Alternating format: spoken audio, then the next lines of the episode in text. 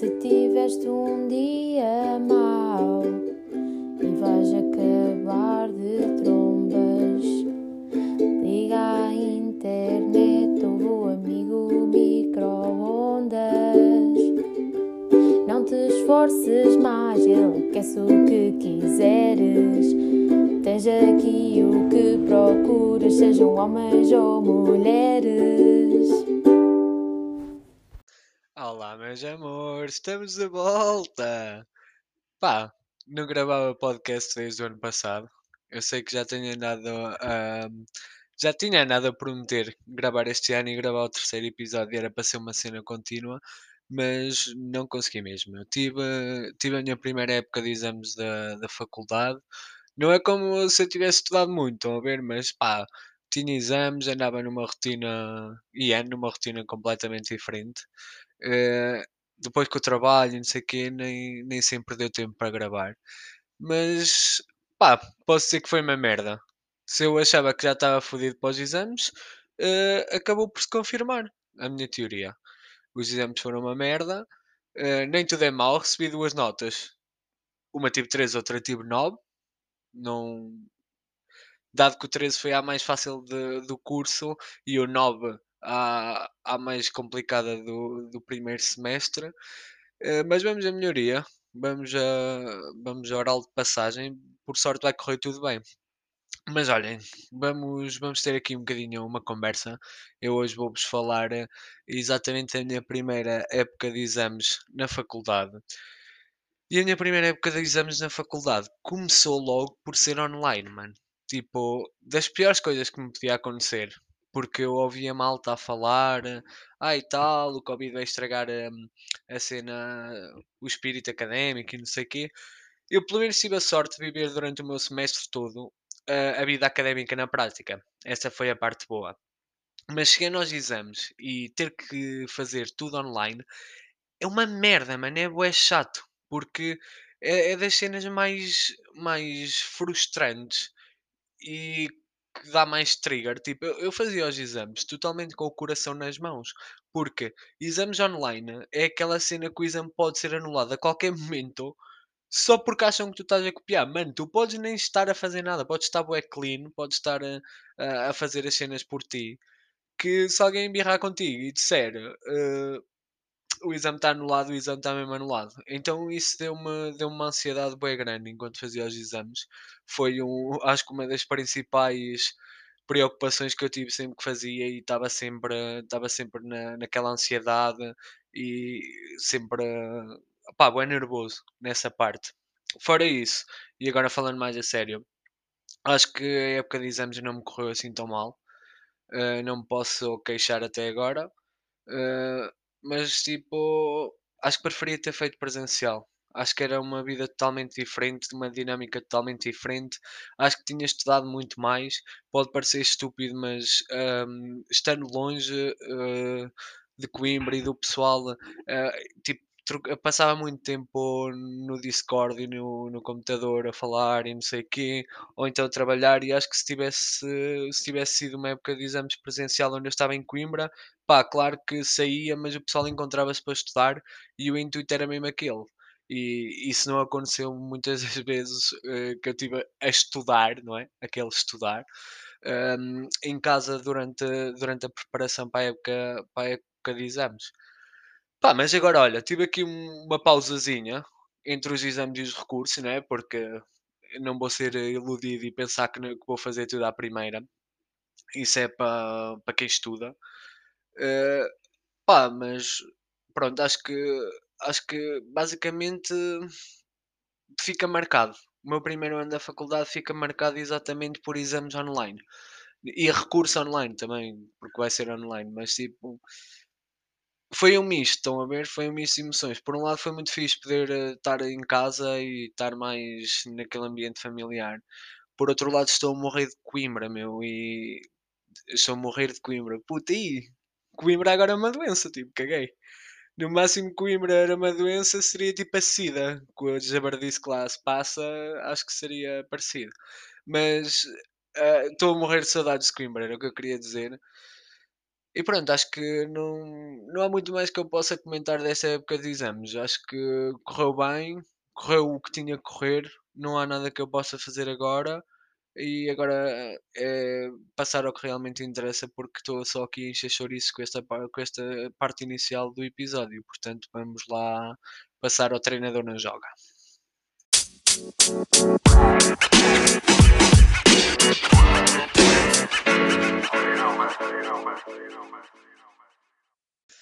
Bora lá, passei então ao treinador de hoje. Eh, opá, eu acho que o treinador de hoje tem uma pergunta que eu já respondi aqui no podcast, mas opá, se tiver, que se foda. Vou só responder. A minha visão da temporada passada é, pode ser completamente diferente da temporada de agora e acho que tipo, não quero mais também explicar certas merdas, não é? Eh, portanto, a primeira pergunta de hoje. Acreditas no amor para sempre? Si- ah, sinceramente, eu acho que amor para sempre existe. Amor para sempre, como um amor inicial, não. Eu acho que, ah, tal como eu já disse aqui no podcast, eu acho que há vários estágios, tipo, vários níveis ah, de uma relação. É claro que ao início é bem importante porque existe a paixão e não sei o quê, e querem estar sempre agarrados e querem estar sempre juntos e querem tipo eh, nada, nada corre mal, é tudo bem bom, bem perfeito e não sei o quê. É uma linha de seguimento bem, bem fixe. Pá, mas eu acho que para haver amor para sempre eh, eh, é mesmo aquela definição que, que é amor, que é tipo, e respondendo já à próxima pergunta, mas eh, havendo mesmo essa definição Imagina, eu acho que o amor, na sua forma mesmo própria, é tipo, teres que lidar, com as partes más. Eu acho que o amor é as partes más. O resto é tipo paixão, eh, sei lá, pronto, há sempre aquelas, aquelas, aquelas aquelas fases, tal como eu disse, e a paixão, claro que ajuda e é bom manter sempre. Mas eu acho que amor é mesmo nas coisas más. Eu acho que ficares com uma pessoa para sempre, tens que aprender a tolerar as coisas más dessa pessoa. Não tolerar a um nível ridículo. Quando eu digo tolerar as coisas más, é tipo pequenos defeitos. Não vamos estar já aqui a entrar por outros campos, mas tipo pequenos defeitos. Mas, yeah, tipo, para haver um amor para sempre, eu acho que eh, só, só começa a ser real quando se ultrapassa aquela fase da paixão inicial, quando as coisas começam a ficar sérias e tu tens discussões e tens que, que estar ao lado da pessoa hum, com pontos de vista diferentes, com, com atitudes que tu sabes que não vais gostar e que, que falas sobre isso e tentas sempre melhorar.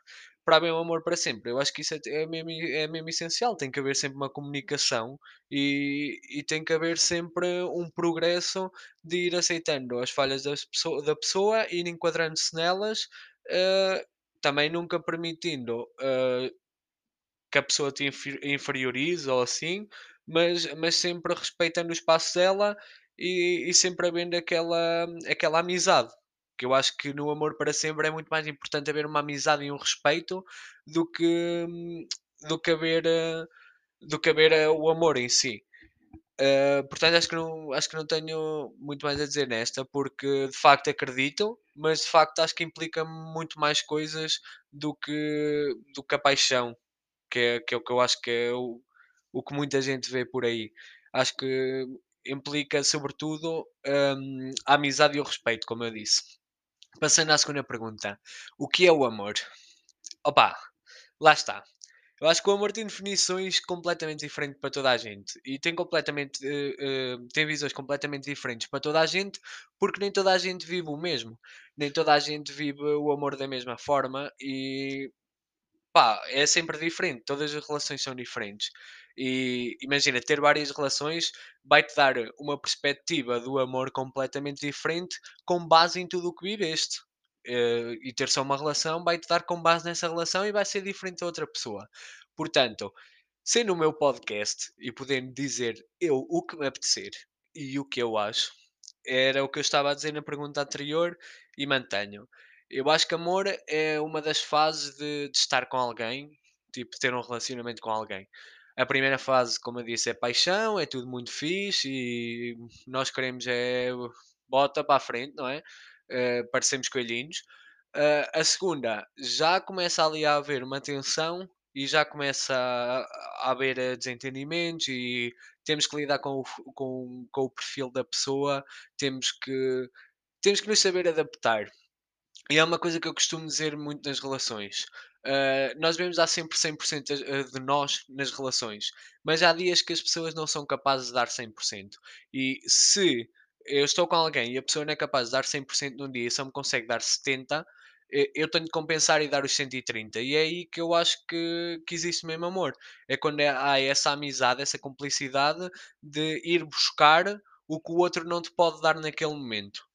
Eh, para mim isso é, é mesmo tipo amor, é mesmo complementares a pessoa que está contigo e teres um bocado a, aquela, aquele mindset que as coisas não acabam porque há um desentendimento. Amor, eu acho que é, é um querer, tem que ser um querer muito grande. Foi deep agora. Ahm, Última pergunta do treinador. Isto parece que eu estou bué a despachar as perguntas, mas eu, pá, acho que hoje estou a mandar mesmo só definições, porque é o que me estão a pedir, não há muito que eu desenvolva aqui. Eh, mas vamos para a última então. O que é que é suposto fazer quando uma atitude da pessoa que amas põe em causa valores teus que nunca pensaste abdicar? Pá, este é daqueles episódios que eu sinto que as perguntas que, que me fizeram vão todas de encontro a, ao mesmo sentido, estão a perceber? Vão todas de encontro a, ao, ao que eu tentei explicar nas primeiras perguntas. Eh, eu acho que é exatamente, por exemplo, nestes momentos que se nota se é amor ou não. E porquê?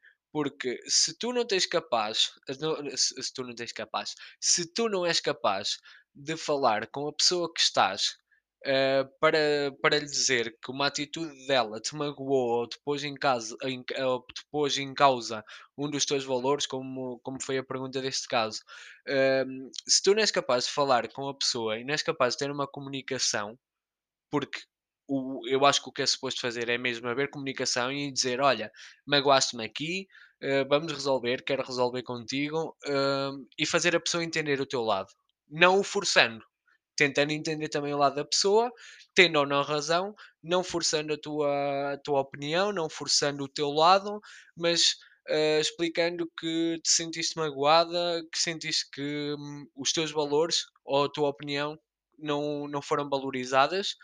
Eh, eu acho que, que essa é a base. Se tu não és capaz de comunicar com o teu parceiro uma coisa destas, eh, eu acho que não, não, não há amor, não há qualquer sentido de haver ali uma relação. E agora vou, tipo, sem gozo, vou fazer mesmo um comentário que eu, que eu acho que vai deixar muitas pessoas a pensar. Muitas pessoas, como só vi ser muitas pessoas no meu podcast, mas eu ainda, eu ainda vivo na ilusão que um dia vou abrir o- os Coliseus dos Miguéis, mas bota para a frente. Ahm, mas agora falando a sério, é uma frase que eu costumo dizer muito. Se tu és capaz de despir para uma pessoa, tens que ser capaz de comunicar com ela. E eu acho que isso é a base de tudo. Se tu não tens vergonha de ter uma relação e de te despires para, para o teu namorado ou namorada e, e pronto, estares à vontade com ele, com ela, não tens que ter eh, problemas em comunicar se és, se és capaz de mostrar como és fisicamente, devias ser capaz de mostrar também a nível psicológico, a nível inte- intelectual, a todos os níveis. Não, não devia ser eh, um impedimento ou não devia ser um constrangimento para ti. E não querendo fugir mais à pergunta, acho que a atitude certa e o que é suposto fazer aqui é haver comunicação, falarem, porque é, é, nestas, é nestas pequenas, grandes coisas que, que se decidem relações e que as relações e que o amor é definido. Eh, porque nunca se esqueçam que as red flags que, que ignoramos ao início são sempre um motivo do fim. Eh, e acho que é só isto, é o que eu tenho a dizer no treinador 2. Uh, sinto que estou a correr muito neste episódio, não, não, queria, não queria fazer isso, mas vamos então passar para a Universidade da Vida.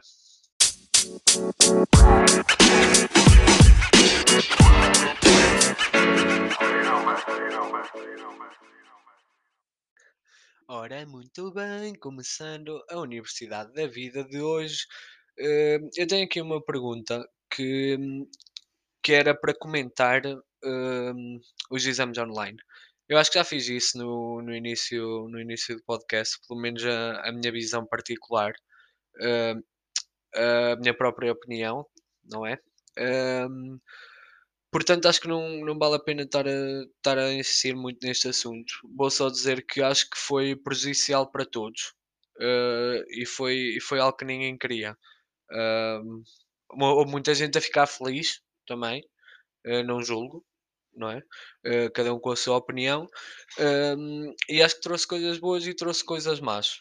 Tal como, tal como referi para mim, ah, acredito que para as outras pessoas tenha sido muito, muito igual, tenha sido muito parecido. Portanto, acho que não há muito a comentar mais sobre, hum, sobre, sobre esse assunto, não é? Portanto, vamos passar para a segunda pergunta. Ganda voz, eu acho que tinha, acho que tinha potencial esta voz. Achas que há alguma cadeira irrelevante no primeiro semestre?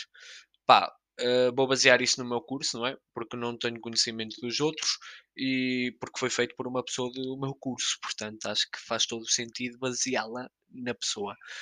Hum, sinceramente, eu percebo que para nós, eh, às vezes pareça, eh, como estamos no início, pareça que é bem relevante e que não é, que não é nada que, que nós vamos precisar ou, ou que vai ser, vai ser importante futuramente. Mas, opá, eu acredito que, que qualquer coisa que nós estejamos a aprender agora eh, vai ser útil futuramente eh, noutras, noutras cadeiras e pá, no futuro, não é? Tipo, mesmo em profissão.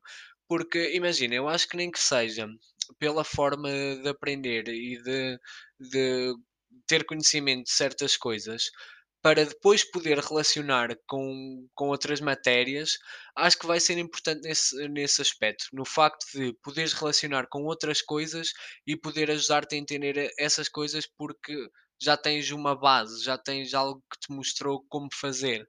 Uh, claro que não vai ser igual, mas vais ter uma referência. E eu acho que, que isso é importante, portanto, não considero que nenhuma seja irrelevante.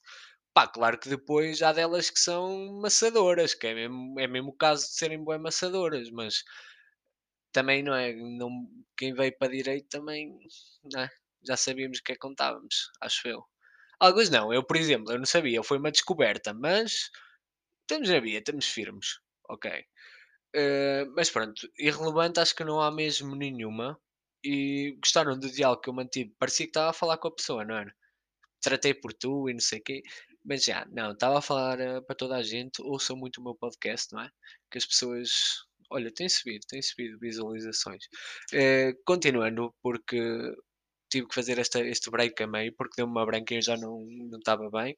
Eh, mas continuando, para a terceira pergunta, como é que é possível ser-se feliz se não se sabe o que é felicidade em sentido estrito? Lá está. Eu acho que eh, a pergunta acaba por definir muito hum, como é que é possível ser feliz. E que é do tipo, se tu não sabes o que é felicidade no sentido literal, ou seja, se, não, se a felicidade não tem uma definição base, e não estou a falar daquelas definições de, de dicionário, não é? Mas se não tem uma definição base, eu acho que tu eh, tens o poder de decidir o que é que te faz feliz e o que é que é a felicidade para ti. Tal como eu disse no, na pergunta do que era o amor, eu acho que na felicidade e em todas as outras sensações e sentimentos ehm, acontece o mesmo. Nunca é igual para toda a gente. E isso é bom. Eh, por exemplo, a felicidade para mim pode ser eh, passar na, na oral de passagem em IAD. Claro que era uma felicidade do caralho, mas eh, se vai acontecer, também não. Manter as esperanças em baixo, porque. Mas pronto, vamos. Era só um caso hipotético. Mas pronto, a a felicidade para mim pode estar. hum, em ir dar um passeio à beira-mar, eh, para outra pessoa pode estar eh, em comprar um carro novo, para outra pessoa pode estar eh, em dar um abraço a um familiar. Isto são tudo coisas boas. Também foi um bocado estúpido este exemplo, mas, ah, mas pronto, tipo, a felicidade está, está em pequenas coisas e, ou em grandes coisas. Não, eu acho que não, não há uma escala para mais ou menos feliz a não ser a tua própria escala. Ahm, e é por isso que, que eu acho que é, um- é uma coisa boa e eu acho que é uma coisa uh, que não deve ter definição, que é muito bom não ter definição, porque uh, assim ninguém te está a limitar o quanto tu podes ser feliz e o quanto tu podes alcançar uh, em, questão, em questão de felicidade. Porque se toda a gente dissesse, e não, olha, felicidade mesmo era ter isto, uh, nós íamos acabar por andar todos à luta para ter o mesmo e para procurar o mesmo. Para nós a felicidade ia ser, uh, ia, pronto, ia ser igual para todos. Ia ser, ia ser um problema. Não pondo um limite para isso e deixando as pessoas viver sem uma definição exata, o que é ótimo, acho que facilita muito mais uh, valorizarmos as pequenas coisas e aproveitarmos os pequenos momentos e uh, a não termos medo, entre aspas, de, de agir muitas vezes, porque fazemos aquilo porque, porque nos faz bem, porque, no, porque nos dá felicidade. E acho que um dos, uma, das melhores coisas da vida é tu poderes procurar a felicidade onde, onde tu quiseres, onde, onde, onde tu achas que estás bem. Porque a felicidade é muito isso, é sentir-se bem, seja onde estás, seja com quem estás, seja com o que tens, se- tudo, tu, isso, isso engloba tudo a felicidade. E, e tu podes procurar isso em várias coisas, em várias pessoas, em vários locais, e poder ser tu a definir o que é que, fa o que, é que te faz bem e o que é que te faz feliz, acaba por não ter. hum, não ter um limite e opá, abrir muitas portas mesmo. E, e eu acho que não haver um. Pronto, a pergunta era como é que é possível ser feliz? E eu acho que a, peço desculpa porque baralhei-me toda. A, a possibilidade para seres feliz está exatamente nisso, está em poder ser tu a definir o que é seres feliz. Poder ser tu a meter os teus próprios limites e poder ser tu a querer aproveitar uh, as mínimas coisas ou as máximas coisas da vida. Aproveitá-las todas de igual forma ou umas mais, outras menos. Tu, tu meteres uh, a felicidade e quantificares a, a felicidade na, por ti própria, acaba por depois mostrar que, uh, o que valorizas. Ou seja, se para ti é mais importante ir sair com os teus amigos do que uh, tirar positivo à IAD, não é? Caso próprio de alguém, uh, vais arcar com as consequências, vais. Mas vai ser bastante, bastante bom porque vai te deixar feliz. Até receberes a nota, mas vais estar feliz. És tu que defines a tua, a tua felicidade naquele momento. Portanto, uh, acho que é possível ser feliz porque não havendo limites e não havendo, não havendo uma definição literal do que é ser feliz, tu própria podes ser feliz ao pensar que és feliz. Pronto, vamos acabar assim para não ficar mais confuso, que eu já me troquei aqui todo, não é? Meus amores, olha, hoje não, não me senti, não me senti no podcaster. Uh, nem sei se é a palavra, mas não me senti. Hoje acho que estive assim um bocadinho pior do que habituei nos dois primeiros episódios. Mas pá, tenho que perceber que eu tive exames. Isto ainda está a desenvolver aqui dentro. Portanto, espero que tenham gostado do, do episódio uh, e voltaremos no, na próxima semana. Uma beijoca! Se tiveste um dia mau e vais acabar de trombas, liga à internet ou amigo micro-ondas. Não te esforces mais, ele quer o que quiseres. Tens aqui o que procuras, sejam homens ou mulheres.